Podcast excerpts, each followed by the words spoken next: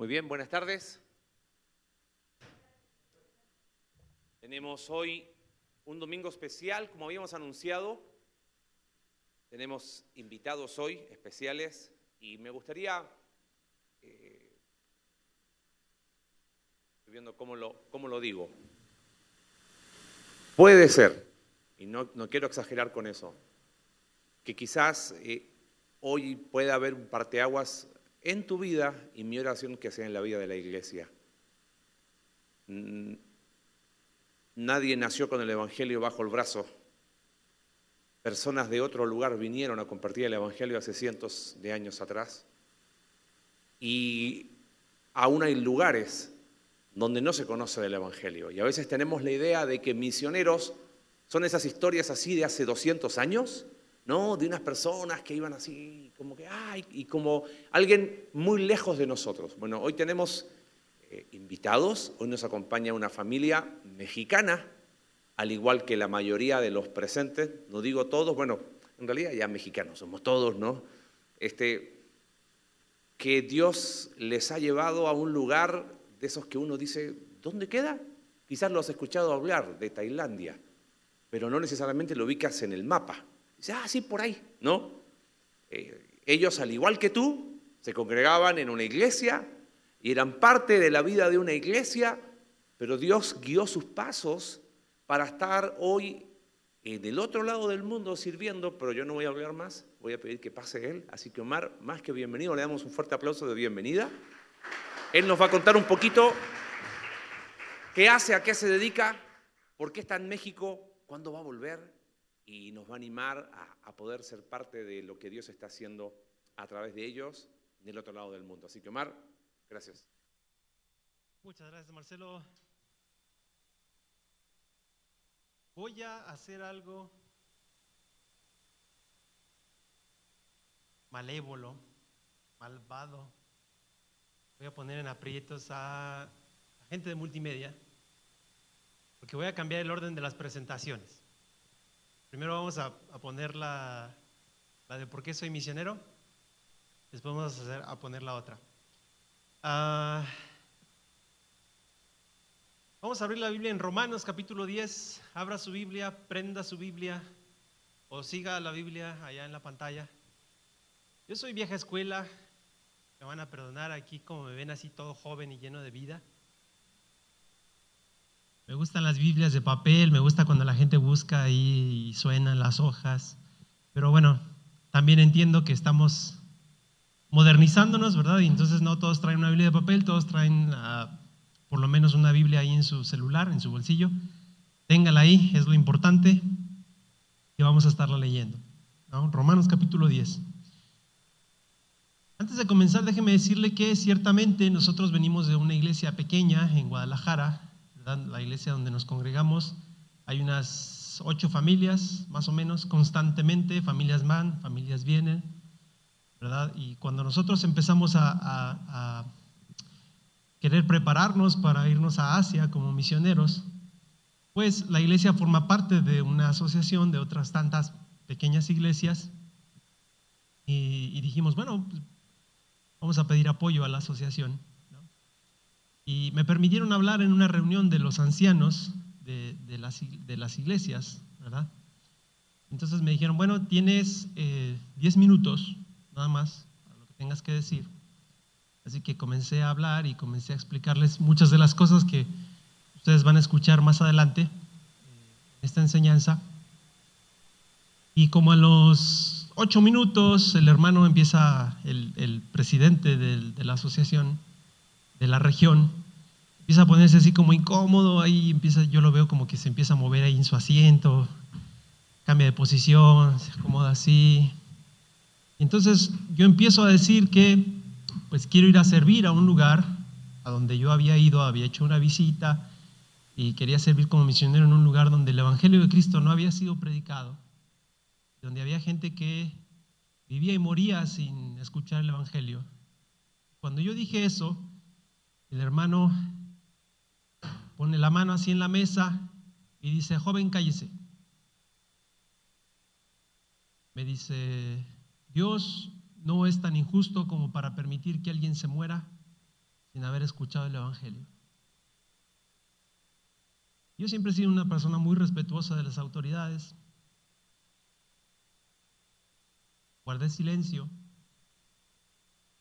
pero por dentro, mientras él seguía hablando, yo decía, pero yo estuve ahí, yo lo vi. Un poco después me consoló la idea de, el recuerdo de que había leído una biografía de un hombre llamado William Carey, fundador de, de las misiones modernas, y había recibido exactamente el mismo trato 300 años atrás. Dije, bueno, no estoy solo,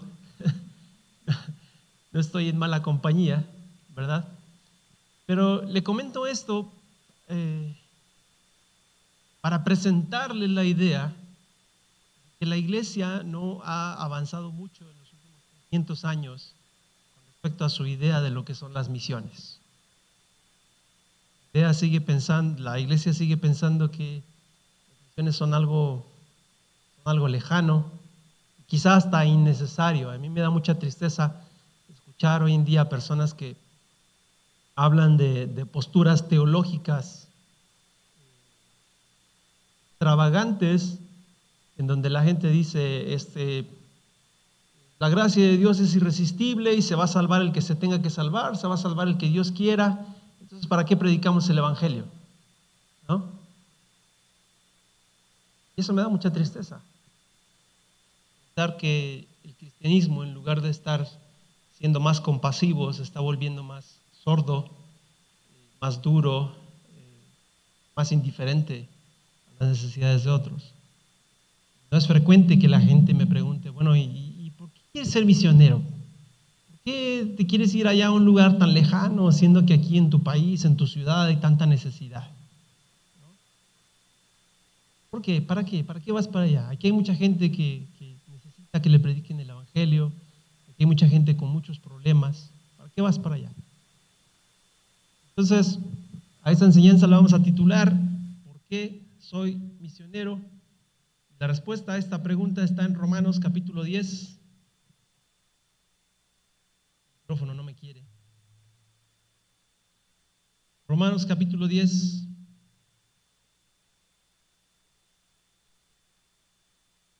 ¿Hay problemas si hablo sin el micrófono? Bueno. ¿Bien arriba?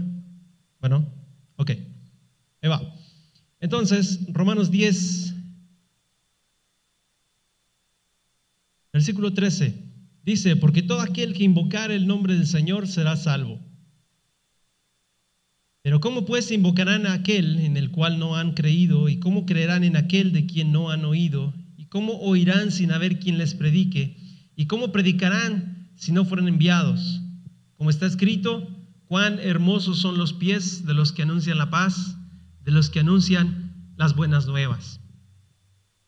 Señor, en esta mañana abrimos tu palabra pedimos que hable a nuestros corazones, pedimos que tu palabra rompa nuestros estereotipos, rompa las barreras que nosotros tenemos para contigo, para con las responsabilidades que tú nos has dado.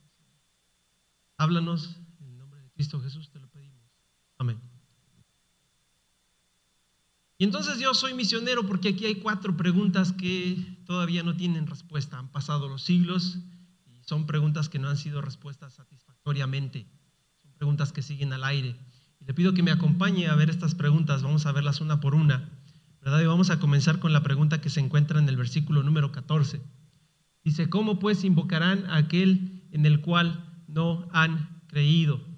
Pero antes de ir a esa pregunta, quiero que ponga atención en el versículo 13, donde dice, porque todo aquel que invocare el nombre del Señor será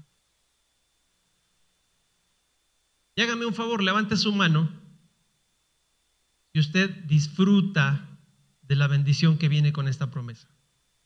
Disfruta de ya haber invocado el nombre del Señor y ser salvo. Levante su mano así bien alto, no le dé vergüenza. ¿Eh? Acabo somos mayoría. Es hermoso que usted pueda disfrutar de esta bendición. En algún momento alguien se acercó y le predicó el Evangelio, usted entendió, recibir a Cristo como su Salvador. Pero voy a plantearle este asunto. Voy a plantearle esta, esta, esta realidad. Hay una región en el mundo, y vamos a verla en el siguiente mapa. Hay una región en el mundo en donde las personas no pueden invocar el nombre del Señor con la facilidad con la que usted y yo lo hicimos. Usted ve en ese mapa, en amarillo se encuentran todos aquellos países que nominalmente son cristianos. Es decir, la religión principal en ese país es una religión que está basada en la persona de Jesucristo, principalmente. Eso incluye obviamente un montón de países católicos como el nuestro, ¿verdad? en donde tenemos una idea eh, acerca de Jesucristo, quizá incorrecta, pero bastante buena, bastante completa acerca de, Jesucristo y de la persona de Dios. Sabemos un montón de cosas correctas en el país acerca de Jesucristo. Sabemos que es Dios, para empezar, muy importante. Sabemos que es el Hijo de Dios, que descendió del cielo, que murió por nuestros pecados. ¿no? Sabemos que es el pecado, que el pecado es algo que eh, nosotros hacemos en contra de Dios, que desagrada a Dios y que merece castigo. Sabemos hay un cielo, hay un infierno. Pero hay un montón de países, y están aquí en otros colores, usted los puede ver, en donde la religión predominante no es el cristianismo. Ahí en verde tenemos a los países musulmanes, en naranja tenemos a los países budistas, color ocre tenemos un país inmenso, ¿verdad? Donde la religión predominante es el hinduismo, 1.300 millones de personas, 1.300 millones de personas en un solo país. Eso es 10 veces la cantidad de personas que hay en México. Imagínense nomás. Y luego tenemos por ahí otros países eh, con diferentes creencias, ¿verdad? Eh, tenemos China, donde principalmente son ateos en este, este lugar tenemos esta primer pregunta que Dios nos hace a usted y a mí, la viene haciendo desde hace dos mil años. La pregunta es, ¿cómo pues invocarán a aquel en el cual no han creído? usted y yo pudimos invocar el nombre del Señor porque creímos en Él. Porque desde mucho tiempo atrás creíamos en que Jesucristo era un ser real que había venido. Y después un día a nuestro corazón llegó la fe suficiente para entender que no solamente había venido históricamente para salvar al pecador, sino que había venido personalmente para salvar a este pecador. Cuando usted se dio cuenta de eso y recibió a Cristo como su Salvador, invocó el nombre del Señor y le dijo, Jesucristo, sálvame. No sé qué oración hizo usted, no sé cómo fue su encuentro personal con Cristo, pero usted pudo clamar al nombre del Señor, usted pudo decir, Jesucristo entra en mi corazón, Jesucristo ven a mi vida, Jesucristo perdona mis pecados, Jesucristo haz algo conmigo porque soy un desastre.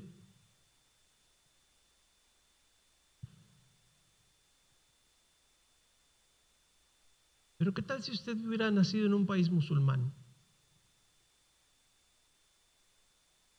¿A quién invocaría? Buscaría a Alá. ¿Y podría Alá salvarle? No. ¿Qué tal si hubiera nacido en un país? ¿Qué tal si hubiera nacido en la India? ¿Qué le parece? ¿Cuál es el Dios de la India? Hay tres millones de dioses. Escoja uno escoja uno. Y si uno no le es suficiente, escoja unos 10 o 15 o 20, los que necesite para ser salvo.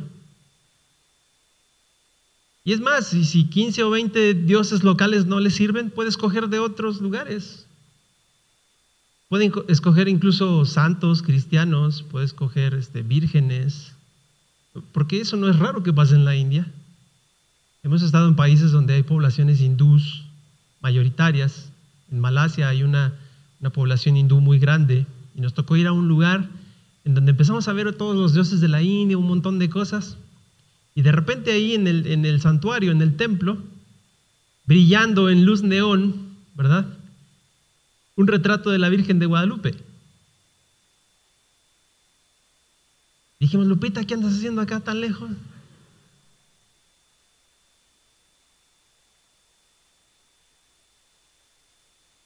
Pero la pregunta es, ¿cuál de estos dioses puede salvarles? Ahora, si va a un país budista, el asunto se pone más feo. Porque Buda dijo, no hay Dios, encuentra el camino a la iluminación. Y podemos resumir el budismo en esta idea, sálvate a ti mismo. Esa es la idea, sálvate a ti mismo. Ni siquiera esperes ayuda de alguien más. Tú encuentra el modo, tú encuentra el camino, tú sigue las instrucciones para salvarte a ti mismo.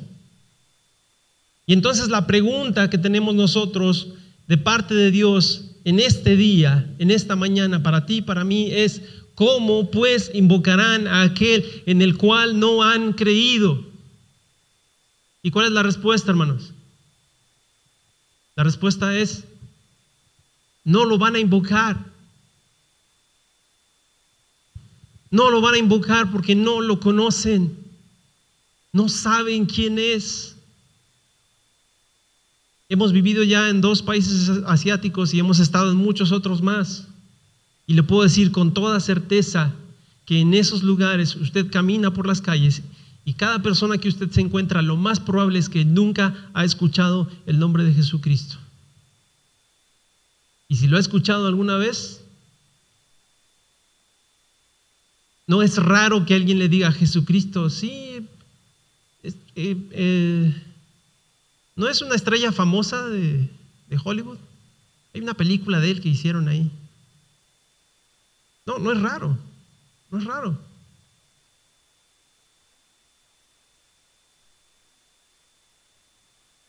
Y la siguiente pregunta que tenemos en esta mañana Seguimos leyendo, versículo 14. ¿Cómo pues invocarán a aquel en el cual no han creído? Y la siguiente pregunta es, ¿todos juntos?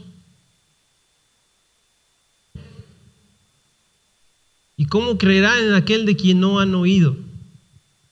Le voy a hacer una pregunta bien, bien interesante. ¿Es posible conocer a Dios es posible encontrar la salvación.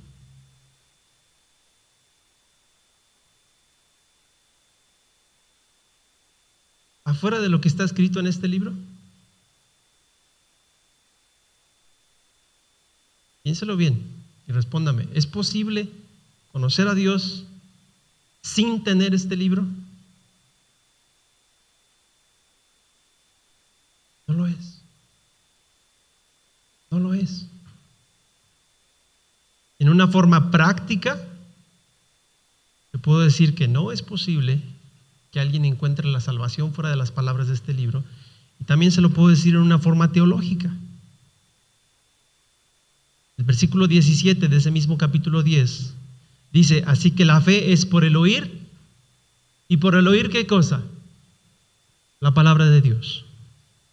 Es absolutamente imposible que alguien pueda venir a la fe en el Señor Jesucristo como su Salvador fuera de las palabras de este libro. No hay Biblia, no hay salvación. No hay Biblia, no hay fe. Así de sencillo. Ahora, si usted tiene una Biblia ahí en sus manos o en su teléfono celular, déjeme decirle que es usted una persona muy afortunada. Vamos a esa diapositiva, la siguiente diapositiva. Le voy a hacer una pregunta. ¿Cuántos idiomas existen en el mundo? A ver, hágase un, hágase un estimado. En la mañana hicimos una subasta. Comienza la subasta. 670 idiomas como mínimo. ¿Quién da más? ¿Quién da más? ¿Cuántos idiomas existen en el mundo? Hay 200 países. ¿Cuántos idiomas habrá? ¿Quién da más? A ver, 670 por aquí. 900, dice el hermano, 900 a la una. Mil. Mil a la una. Mil quinientos. Mil quinientos a la una. Mil quinientos a las dos. Tres mil. Tres mil a la una. Tres mil a las dos. Tres mil a las tres. Vendido al hermano, pero se equivocó. Hay seis mil idiomas en el mundo. Más de seis mil idiomas en el mundo. ¿Sí? Lenguas. No, no me voy a meter en el lío de si es lengua, dialecto o qué sé yo, que no sé qué. Si alguien lo habla y lo entiende, es un idioma, punto. Vamos a decirlo así, para fines prácticos. No nos vamos a meter en cuestiones etimológicas.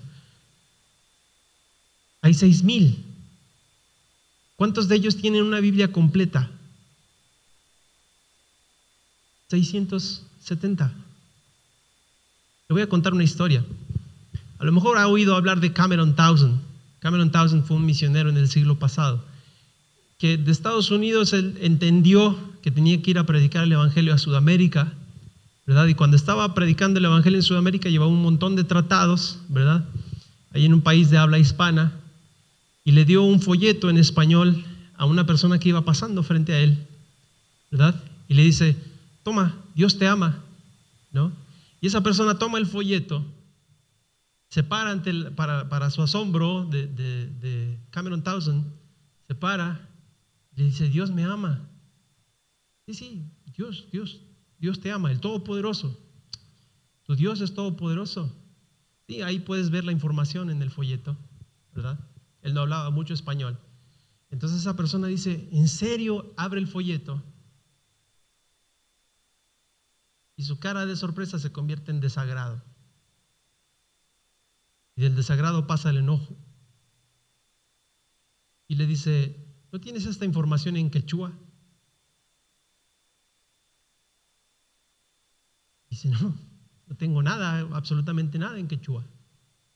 Dice, ah, entonces tu Dios del que me estás hablando ni me ama tanto ni es tan poderoso como tú dices, porque no puede hablar mi idioma.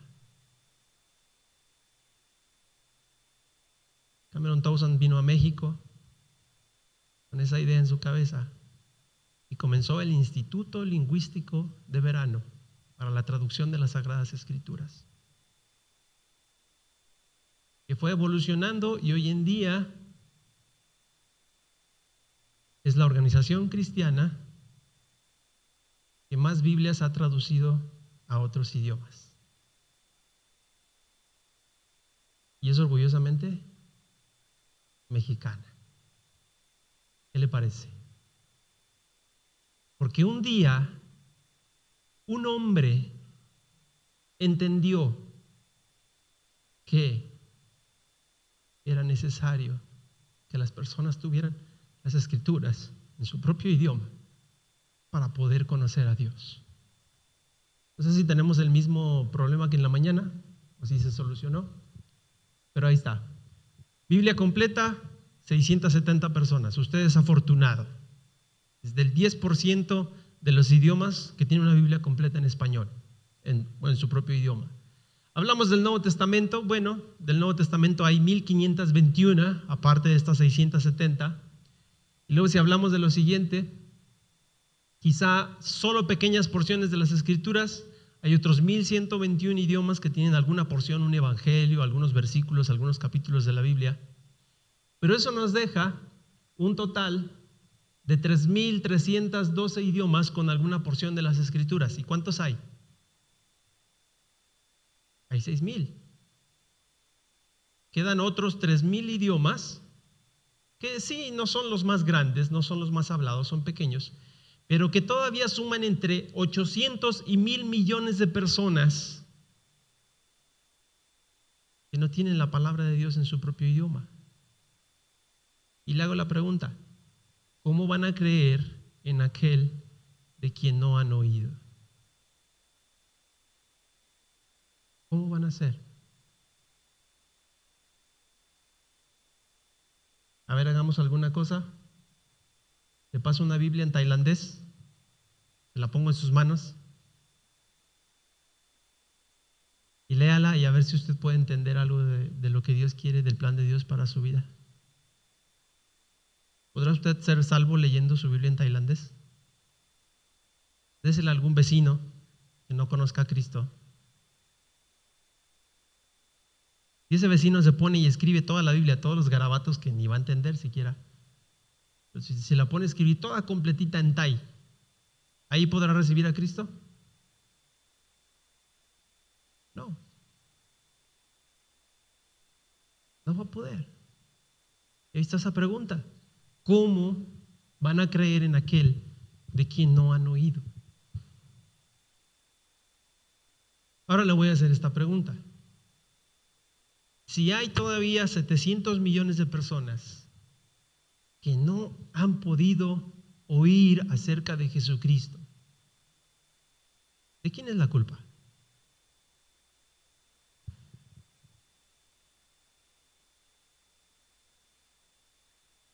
Pues del Instituto Lingüístico de Verano, ¿verdad? Pónganse las pilas, muchachos, ¿cómo? ¿De quién es la culpa? A ver, vamos a buscar un culpable, vamos a ponerle nombre. ¿De quién es la culpa? ¿De Cameron Townsend? ¿Por qué no empezó antes? ¿No? ¿De los gobiernos de los países? Ok, a ver. ¿Podemos culpar al gobierno? Bien. ¿Otro culpable?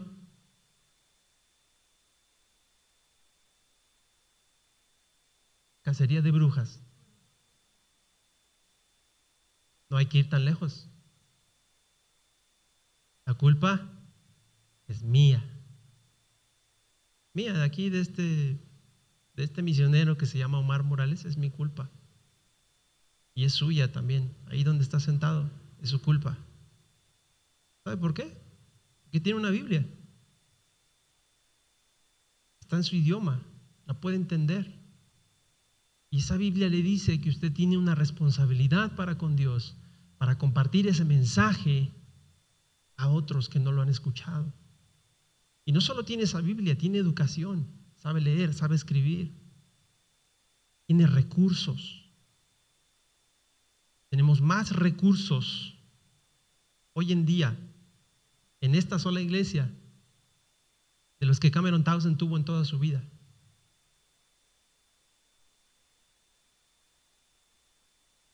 Qué cosas, ¿no? Y si una sola persona pudo lograr que la Biblia fuera traducida cientos de idiomas, ¿qué podría hacer un grupo tan enorme de personas con una mayor cantidad de recursos? ¿No le hace esto pensar un poquito? Vamos a la siguiente pregunta. Siguiente pregunta en el versículo 14, última pregunta del versículo 14. Dice, ¿y cómo oirán sin haber quien les predique? Muy bien, logramos traducir todas las Biblias a todos los idiomas del mundo. ¿Qué hacemos? Se las tiramos ahí en aviones a, las personas. Y las Biblias van a saltar de las cajas y van a ir a buscar a las personas. Mira, léeme aquí, en Juan 3:16. ¿Vamos a hacer eso?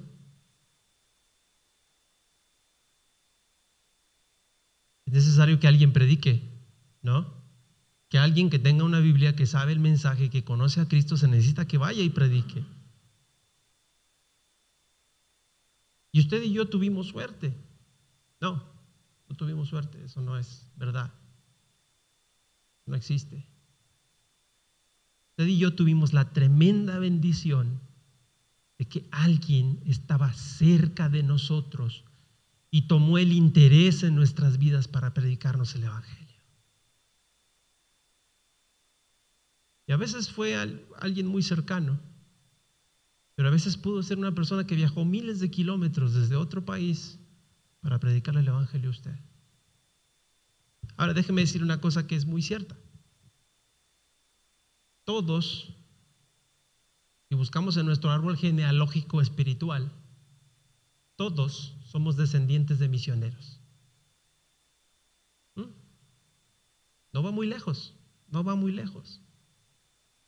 Usted está aquí, levantó su mano cuando dijo que ya había invocado el nombre de Jesucristo, porque un misionero le predicó el Evangelio. O porque uno de sus vecinos escuchó a un misionero que le predicó el Evangelio. O porque el pariente de ese vecino es hijo de un misionero que vino de otro lugar a predicar el Evangelio a México. Es verdad. Y hoy en México hay suficientes personas que conocen el Evangelio porque misioneros hicieron una labor extraordinaria viniendo a predicar el Evangelio a este país. Es la verdad. ¿O Jesucristo nació en México? No. El Evangelio llegó hasta acá porque alguien lo trajo de otro país. Por un misionero. Pero nosotros somos países afortunados, esos países que están en verde oscuro son personas, son países que tienen de un 20 a un 50% de creyentes evangélicos. Qué bendición tan grande. Hemos estado, por ejemplo, en Panamá, y ahí es bien padre que vas por la Panamericana, iglesia fulana, iglesia sultana, iglesia perengana. Muy bonito. Si usted va por Estados Unidos, las carreteras están llenas de anuncios de iglesias iglesia esto, iglesia lo otro, iglesia aquello. Y no sectas, ¿eh? iglesias, iglesias con sana doctrina. Y es bien padre, ¿no? En esos lugares hay gente así para aventar el Evangelio para arriba. Qué bendición. Pero si ya nos vamos a los países en verde, claro, pues ahí hay un poquito menos, hay un 10 a un 20%. Hablar de un 20% de creyentes es uno de cada cinco, ¿no? Es decir, una persona tiene que compartir el Evangelio con otros cuatro. Listo. Si vamos a los que están en amarillo, es del 1 al 10%. Hermano, ya ve, México está bien necesitado, está en amarillo. Vamos a aclarar, no es lo mismo estar en el 10% que en el 1%. México está bien cerca del 10% de creyentes evangélicos. Usted sale a la calle, predica el Evangelio, da un folleto, y no es raro que esa persona diga, ah, yo ya recibí a Cristo. ¿No le ha pasado? Cuando sale a predicar el Evangelio. Si no le ha pasado es porque no va a predicar el Evangelio. ¿Eh? Pero si usted va y predica el Evangelio, no va a ser raro que se oh, sí, yo ya recibí a Cristo, sí, yo voy a aquella iglesia que está acá. No es raro. O se encuentran en el trabajo con alguien, oh, tú eres cristiano, ah, yo también, ah, mira, hermano. Es bien hermoso. Gloria a Dios por eso, ¿no? Pero si usted va a la India, que también está en amarillo, o a China, o a Taiwán, que está en amarillo, eso es más bien raro. Ellos están cerca del 1%, más cerca del 1% que del 10%. Y si vamos a los países que están en anaranjado, es 0.5 a 1% de creyentes evangélicos. Y si vamos a los que están en rojo, Tailandia, Japón, Bangladesh, todos estos países musulmanos de acá en medio, musulmanes, hay muchísimos lugares de estos países en donde nadie nunca, jamás ha escuchado acerca de Jesucristo. ¿Quién le va a predicar el Evangelio? Dígame usted, ¿quién? Hay partes de Tailandia en donde es más fácil que a una persona le caiga un rayo estadísticamente hablando a que se encuentre con un cristiano. ¿Cuántas veces le ha caído un rayo a usted? No estaría aquí, ¿verdad?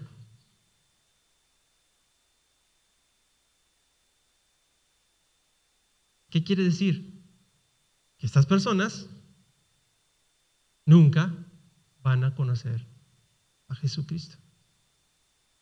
Y aquí está la pregunta. ¿Y cómo oirán sin haber quien les predique? ¿Cuál es la respuesta?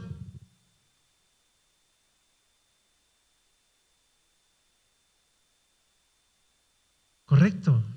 No lo van a oír. No lo van a oír. Tíreme toda la teología que quiera, calvino, arminiano, el que se le ocurra, la gracia soberana, este, el, el poder irresistible, tíreme lo que usted quiera. Échele teología. Pero si vamos a las palabras sencillas de la Biblia, y si vamos a la realidad del mundo, hay personas que nacen, crecen, mueren. Sin siquiera haber escuchado el nombre de Cristo una vez. ¿Y de quién es la culpa? Hermanos como este que me cayó en esa reunión, que dicen, no, es que Dios no es injusto para dejar que nadie se muera sin haber escuchado el Evangelio. ¿Sabe por qué lo dicen? Porque quieren acallar su conciencia. No hay fundamento bíblico para decir eso. No lo hay.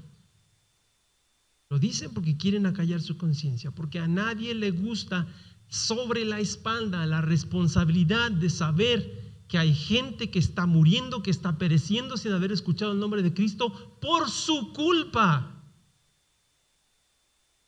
Ya Dios se lo dijo a Ezequiel en el Nuevo en el Antiguo Testamento, Hijo de hombre, yo te he puesto por atalaya sobre la casa de Israel.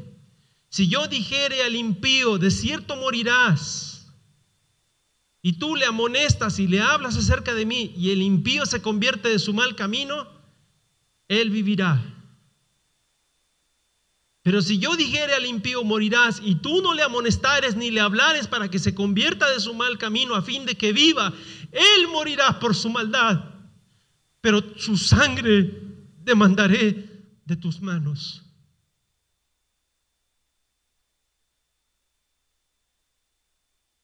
Era verdad en el Antiguo Testamento y sigue siendo verdad el día de hoy.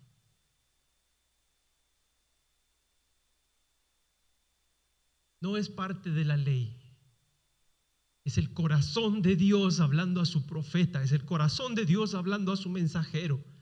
Y sigue siendo verdad hoy en día en el Nuevo Testamento. Y Pablo dijo, si anuncio el Evangelio no tengo de qué gloriarme, porque me es impuesta necesidad. Y ay de mí si no anunciar el Evangelio, porque es mi responsabilidad. Él no dijo, no, Dios no es injusto como para dejar que alguien muera sin oír el Evangelio. Si predico o no predico, no importa. Pablo no dijo eso, él dijo, ay de mí, ay de mí. Porque a mí me fue dada la responsabilidad. Y si a ti te fue dado el Evangelio, a ti te fue dada la responsabilidad. Y si hay gente que está muriendo sin oír acerca de Jesucristo, es gente que se está muriendo, que está dejando sangre en tus manos.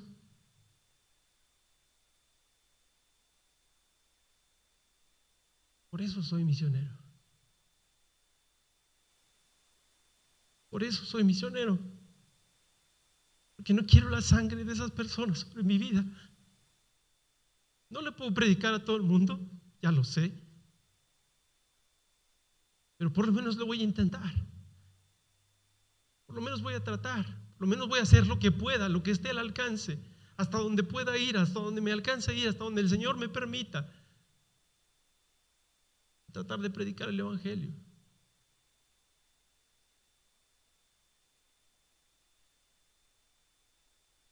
Última pregunta. Ay, vamos a hablar de cosas feas.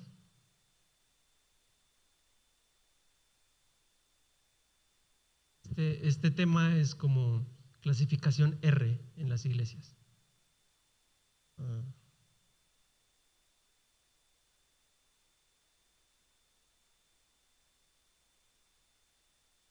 No se habla. Es tabú, es prohibido. Vamos a hablar de dinero. ¿Qué le parece? Todos hicieron así. ¿Qué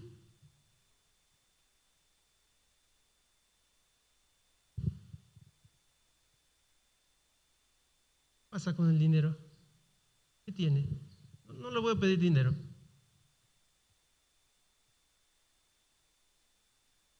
Pero voy a hablar de dinero. Voy a hablar de nuestra responsabilidad y nuestra mayordomía delante de Dios con la siguiente pregunta. La siguiente pregunta es, ¿y cómo predicarán si no fueren enviados? ¿Sabe qué es lo que necesitan muchos misioneros para ir al campo misionero? Su principal necesidad, ¿sabe qué es? No es preparación, no es convicción, porque ya tienen, tienen las dos cosas. ¿Sabe qué es lo que les hace falta? Dinero. Dinero. A lo largo de mi vida como misionero y antes de eso he conocido a muchísimas decenas de jóvenes, o no tan jóvenes, preparados hasta más no poder, capacitados con la convicción de ir al campo misionero, que no han podido ir al campo misionero. ¿Sabe por qué? Adivine. Que no tienen dinero. Y entonces viene el hermano Cándido que dice, ah, yo tengo la solución a tus problemas. ¿Por qué no vas y trabajas y haces ministerio al mismo tiempo? Wow, hermano, acabas de descubrir el hilo negro de las misiones. acabas de solucionar el problema de las misiones. Le voy a decir una cosa, ¿sabe qué? En la mayor parte de los países de la ventana 1040 esto no se puede hacer. En la mayor parte de esos países donde le mencionó, y nadie ha escuchado el Evangelio, eso no se puede hacer.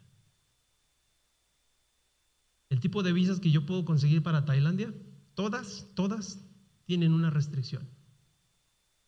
Y trabajo, me dan una patada y me echan de regreso a mi país. No puedo trabajar.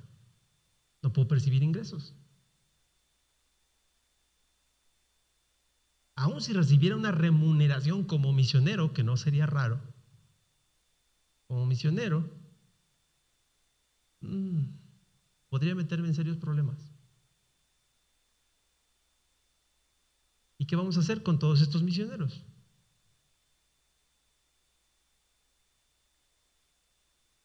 ¿Sabe cómo se gasta el dinero en las iglesias? Ahí hay un gráfico muy interesante. Tenemos aquí el, ¿cómo se llama? El ofrendero. Tenemos el lugar donde se depositan las ofrendas y vamos a hablar de 100 pesos, de 100 pesos que están aquí en este ofrendero. ¿no? A la iglesia llegan 100 pesos y de esos 100 pesos que muestran el total de la columna, 95 pesos, ¿sabe para qué se utilizan? para el ministerio local, para la renta del salón, para pagar un salario a los que sirven en la iglesia, eh, para predicar el Evangelio. Algunas iglesias gastan más en una cosa, otras en otra. ¿Cuánto nos queda? Ya nos gastamos 95 y nos quedan 5. Estas son estadísticas más o menos globales, ¿eh? No solo México. En Estados Unidos pasa exactamente lo mismo. Y es bien interesante, bien interesante. De esos cinco pesos que nos quedan, hermano, yo siento que Dios me está llamando como misionero a Guatemala. En Guatemala hay más cristianos evangélicos que aquí, pero bueno, Dios me está llamando como misionero ahí. Adelante, hermano, que Dios te bendiga. Ahí te van. Cuatro pesos con cincuenta centavos. Échale ganas. Uh, vamos a orar por el hermano. Bien. Seguimos. Misiones a países no cristianos. Ahora estamos hablando de que alguien se quiere ir como misionero a la India. Hermanos, ¿me apoyan? Pues, ¿cuánto nos queda? 50 centavos. ¿Alguien ha visto una moneda de 50 centavos últimamente? ¿Alguien ha podido gastar una sola moneda de 50 centavos últimamente? ¿Le sirve para comprar algo? Con ese hermano que se quiere ir a la India, somos bien generosos y le damos 45 centavos. Se le ganas. Hermano, yo siento que Dios me está llamando a un país, a una tribu que nunca haya escuchado el Evangelio de Cristo.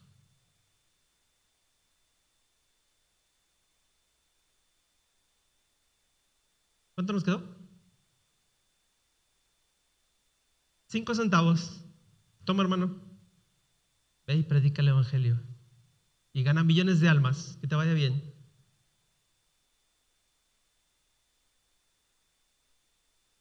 Y después de dos años que no llegan noticias del hermano porque está allá en la más remota de las selvas, este hermano no gana almas. Vamos a dejar de mandarle cinco centavos. Ya está, no se los merece.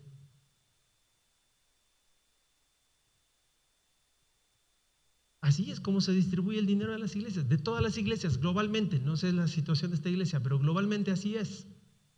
Así es. Ahora, ¿hay un problema con que se gasten 95 pesos en el ministerio local? No, claro que no. Es necesario, hay que hacerlo. Hay que predicar el Evangelio aquí, hay que pagar el salario, el, el ministro es digno de su salario, es digno de su sustento, la palabra de Dios lo dice así. Hay que hacer evangelismo local, hay que hacer todas esas cosas. ¿Sabe cuál es el problema? El problema es que esos 100 pesos constituyen solamente el 1% de nuestros ingresos como creyentes. ¿Cuánto es lo que deberíamos de dar como mínimo? Ah, esa es una pregunta con truco. ¿Cuánto deberíamos de dar para la obra de Dios como mínimo? ¿Está bien dar el solo el 1%? ¿Está bien? Bíblicamente hablando. ¿Está bien? ¿Cuánto deberíamos de dar? Allá atrás. El 10%, ¿no? En algunas iglesias se habla del diezmo correcto.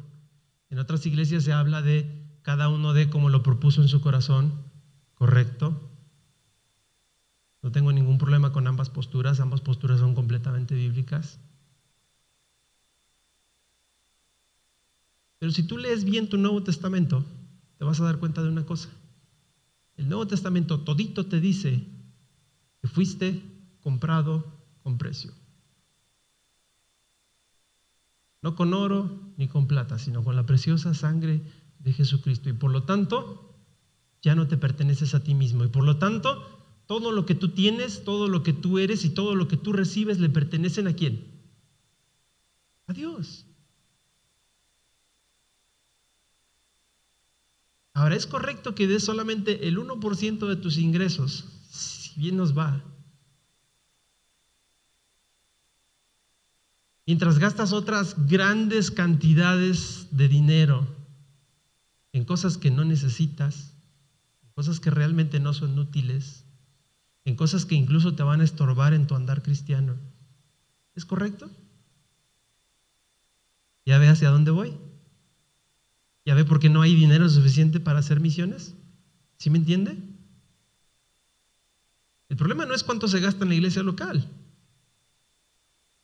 El problema es que estamos siendo malos administradores, estamos siendo malos mayordomos porque si todos nosotros diéramos el diezmo o si nosotros diéramos eso que nos proponemos a dar de corazón, de verdad lo diéramos como si el Señor fuera el Señor de nuestras vidas, habría dinero suficiente para la iglesia local y para las misiones a países cristianos y para las misiones a países no cristianos y para las misiones a los no alcanzados. Habría suficiente. Pero eso no está ocurriendo hoy en día, no está pasando. ¿Cómo van a predicar si no fueran enviados? No podrían, no irían. Ya que estamos en familia, Marcelo, ya que estamos en familia y en confianza, le voy a decir una cosa.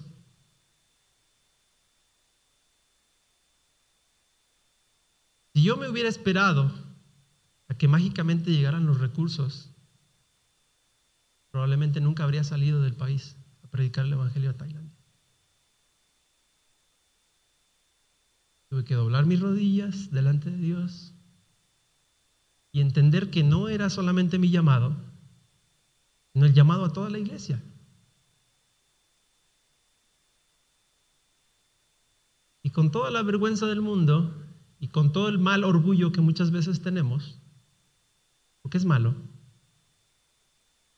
comencé a compartir con las iglesias acerca de nuestra responsabilidad de enviar a los misioneros. Y llevo seis años viviendo en Asia, tiene idea de lo terriblemente costoso que es eso. Gracias a que algún niño dijo, hermano, yo quiero ser parte de tu sustento. Nuestros primeros sustentadores fueron niños, 15 y 16 años.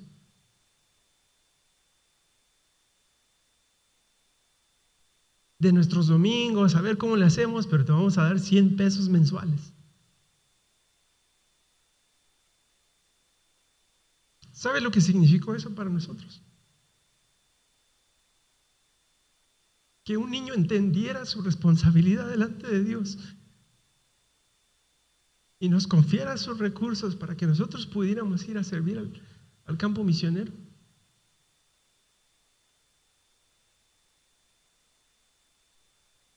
Y después esos niños, muchos otros hermanos fueron uniéndose. Dijeron, hermano, nosotros te queremos apoyar. Nosotros queremos ser de esos que envían. No podemos ir, pero podemos enviar. Porque todas estas preguntas, hermano, necesitan una respuesta. Y por eso soy misionero. Usted y yo somos responsables delante de Dios de al menos una de estas preguntas. De al menos una. De poder ir delante de Dios sin vergüenza y decir, Dios, no fui, pero envié.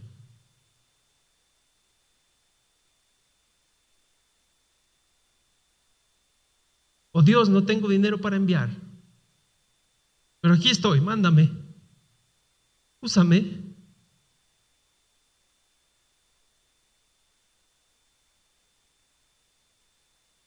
Yo quiero que alguien predique el Evangelio. ¿Soy yo o si envío a alguien más? Yo quiero responder una de estas cuatro preguntas. Y mientras estas cuatro preguntas sigan en el aire, hermanos, sin una respuesta satisfactoria delante de Dios, va a seguir habiendo necesidad de misioneros y de muchos. Cuando ya todas estas preguntas podamos contestarlos y decir, ya todos han creído, ya todos han oído, ya todos tienen quien les predique, ya los misioneros, todos los que fueron necesarios fueron enviados, entonces podemos olvidarnos de las misiones. Mientras tanto, déjeme decirle que la mitad del mundo, 3.500 millones de almas, no han recibido un mensaje apropiado del Evangelio, porque nosotros no nos hemos hecho responsables de estas preguntas. ¿Quiere tomar parte? Es una pregunta. ¿Quiere tomar parte? Ahora le voy a presentar a una familia de misioneros. Sea misionero, ore por un misionero, envíe un misionero, a quien quiera que sea, si no conoce a ninguno, les presento a una familia. Vamos a la primera diapositiva. Esta es palabra de vida Tailandia, ¿verdad? Y le voy a pedir a los que, a los que del equipo están aquí que se pongan de pie. Palabra de vida Tailandia, ahí está. Aquí estamos todos.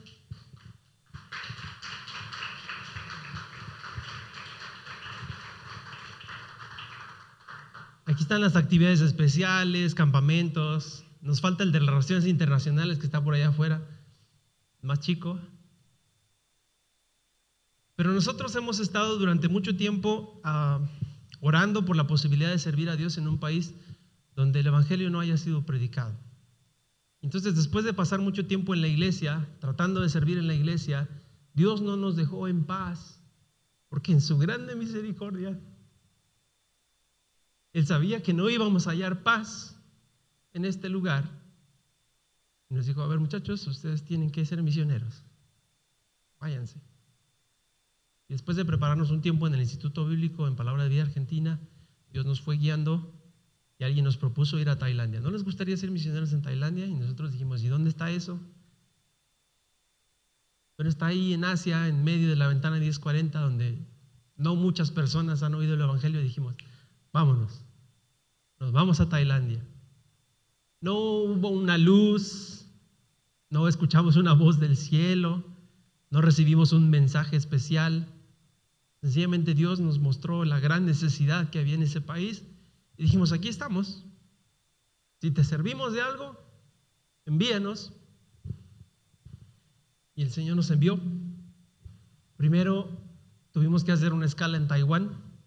Después de estar orando por mucho tiempo en Tailandia, eh, hubo un golpe de Estado en el país y el misionero al que íbamos a apoyar tuvo que salir del país, ya no había misionero en Tailandia. Eh, los directores de la misión nos dijeron, muchachos, pues van a tener que hacer una escala en Taiwán. Nosotros dijimos, ¿cómo? ¿Y ahora dónde es eso? Llegamos allá a Taiwán, es un país muy moderno, pero a la vez muy tradicional, de muchos contrastes. Su religión es milenaria, es una de las religiones más antiguas de la tierra, la religión tradicional china. Y todavía es bien interesante que usted en Taiwán puede encontrar a millones de personas que nunca han escuchado el Evangelio. En Taiwán aprendimos dos cosas. En primer lugar aprendimos el inglés, porque no sabíamos ni una pizca. Y en segundo lugar aprendimos cómo es que se trabaja, cómo es que se predica el Evangelio en Asia. ¿no? Porque usted no puede salir a la calle y decirle a una persona, este, mira, aquí está el camino a los romanos, ¿verdad? Y empieza Romanos 3.23, 6.23, este, 5.8, 10, 9 y 10. ¿Quiere recibir a Cristo? Sí, órale, ya está. Un alma. Uh. No está mal, no está mal. Aquí se puede hacer eso, porque hay un trasfondo. Nuestra cultura tiene un trasfondo cristiano y podemos predicar el Evangelio con esa sencillez gracias a los católicos. Dios los bendiga. Hicieron su parte del trabajo. Ahora es nuestra responsabilidad completarla bien. Dedicar la verdad completa, no a medias. Y gracias a Dios. Pero si vamos a Taiwán y le decimos eso a alguien en la calle, nos va a mirar con cara de, este me está hablando en español. No, me está hablando en chino, ¿verdad? Porque si le hablara en chino me entendería. Porque ellos no tienen ese conocimiento. Entonces Dios nos permitió entender que en Asia el Evangelio toma más tiempo. Hay que predicarlo desde el principio. Hay que ir desde abajo, desde las bases, desde decirles quién es Dios y Dios nos permitió trabajar con este hermoso ministerio en donde es posible tener a un grupo de muchachos durante ocho meses predicándoles el Evangelio día y noche. Y entonces después de ocho meses de estar ahí en, en el ministerio, es raro que alguno de ellos se vaya sin recibir a Cristo. Es una tremenda bendición. Es hermoso ver como desde poquito, desde que ni siquiera sabían quién era Dios, desde que ni siquiera sabían quién era Cristo, los ves creciendo mes por mes. Y llega un día donde la fe nace en sus corazones y pueden entregar su vida al Salvador. Y el cambio que hay en ellos es radical. Llegamos a amar ese país, aún seguimos amando Taiwán, aún seguimos orando por Taiwán, es un país con tremendas, profundas necesidades. Usted no lo entendería menos que estuviera ahí. Pero es un país que necesita que le prediquen el Evangelio. Lo tienen todo. Tienen dinero, tienen tecnología, tienen todo. ¿Sabe qué es lo que no tienen? No tienen a Cristo, no tienen esperanza. Viven vidas miserables en jaulas de oro. ¿Sabe qué puede cambiar eso? Alguien que vaya con el Evangelio. Y pasamos de Taiwán, después de tres años y medio, pasamos a Tailandia. Tuvimos que aprender ahí inglés en Taiwán. Es raro, ¿no? Tener que aprender inglés en China. Pero bueno, ahí está. Y ahora pasamos a Tailandia y digo, ah, otro nuevo idioma. El inglés es regalado en comparación al tailandés. Tuvimos que aprender tailandés. Hemos estado ahí estudiando por dos años. Después de dos años estudiar tailandés, le puedo decir una cosa.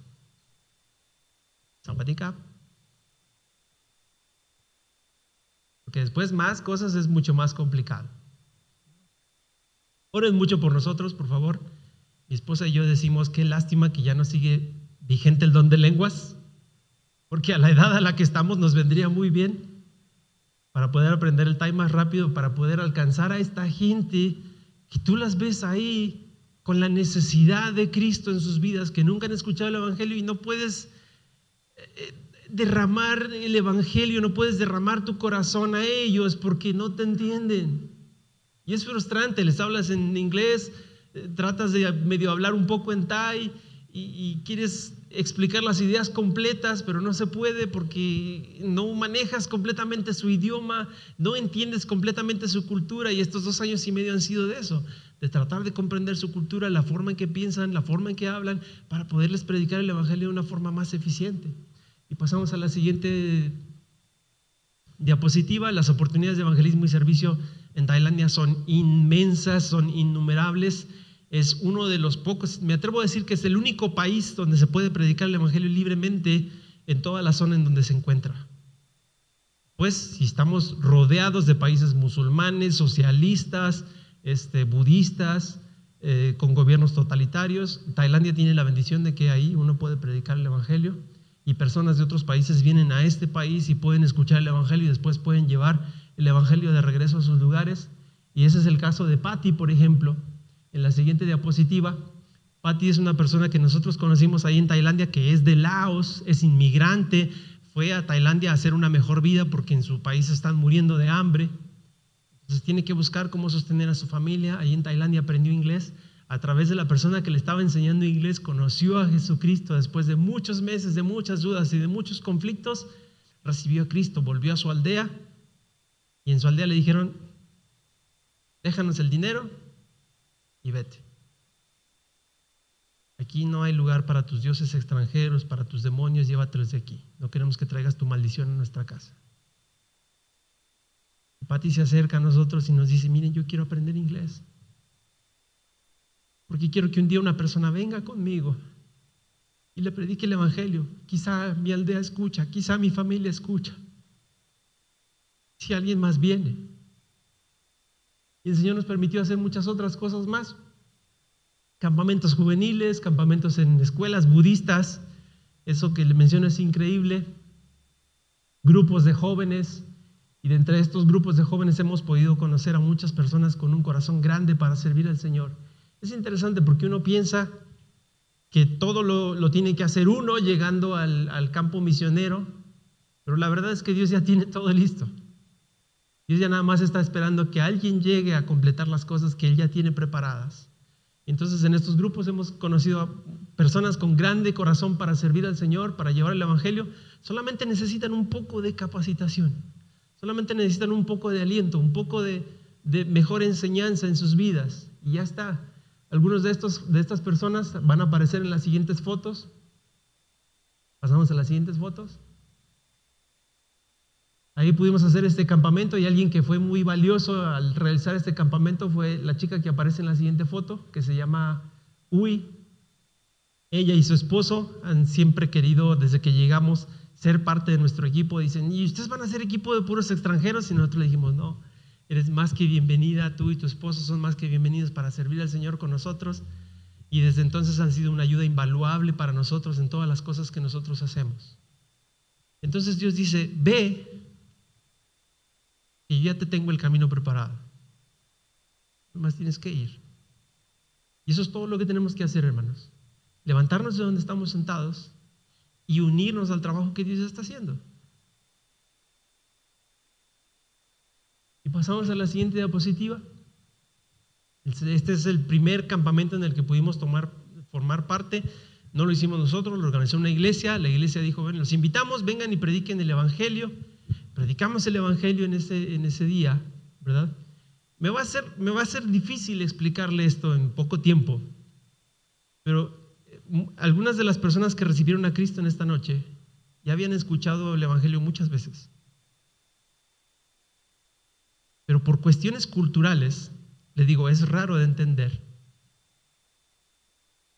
Llegamos nosotros, predicamos el Evangelio y lo entendieron. Y recibieron a Cristo como su Salvador. Y nosotros dijimos, ¿qué? ¿Cinco personas recibiendo a Cristo en Tailandia? Es algo extraordinario. Y una de estas personas, en la siguiente fotografía, estas cinco chicas recibieron a Cristo. Una de estas personas, la que está en medio, de, color oscuro, se llama Fon, ¿verdad? Ella recibió a Cristo en, en, esta oportunidad. Dice, yo nunca había entendido lo que significaba recibir a Cristo. Ella nos comentaba, cuando estábamos platicando ahí, dice, hoy por primera vez entendí lo que es ser hijo de Dios. Y después, en un club bíblico que nosotros estábamos haciendo en inglés en la iglesia, ella se acerca y nos dice, yo quiero que alguien un día venga a, mi tribu, allí en Birmania, porque ella tampoco es de Tailandia, y me ayude a predicar el Evangelio a mi familia y a mi tribu, que nunca han escuchado el Evangelio. Quiero aprender inglés para poder ser la traductora y poderle decir a mi familia y a la gente quién es Cristo, que puede salvarles, que puede hacer una diferencia en sus vidas. Dice, bueno, de hecho hace algunos años vinieron unos misioneros.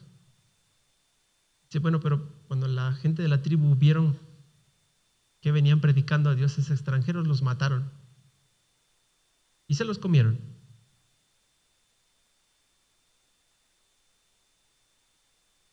Y es en esas cosas donde nos damos cuenta de cómo Dios puede usar a un pequeño grupo de mexicanos sin recursos,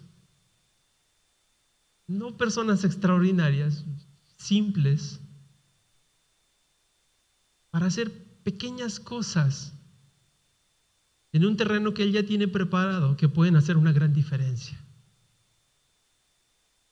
Si usted nos conociera, hermano, no, no somos no somos Spurgeon, no somos ningún, no sé qué predicador moderno podría mencionarle hoy en día. Vaya, ni siquiera soy Marcelo. Somos gente bien simple y bien inútil. Pero es lo que hay. Y solo podemos servir. Y personas como ustedes oran por nosotros y nos ayudan para seguir en aquel lugar. No hay otra manera. Y le puedo contar de una gran cantidad de veces que Dios ha hecho grandes milagros por estas personas inútiles, porque alguien más está orando por nosotros aquí en nuestro país.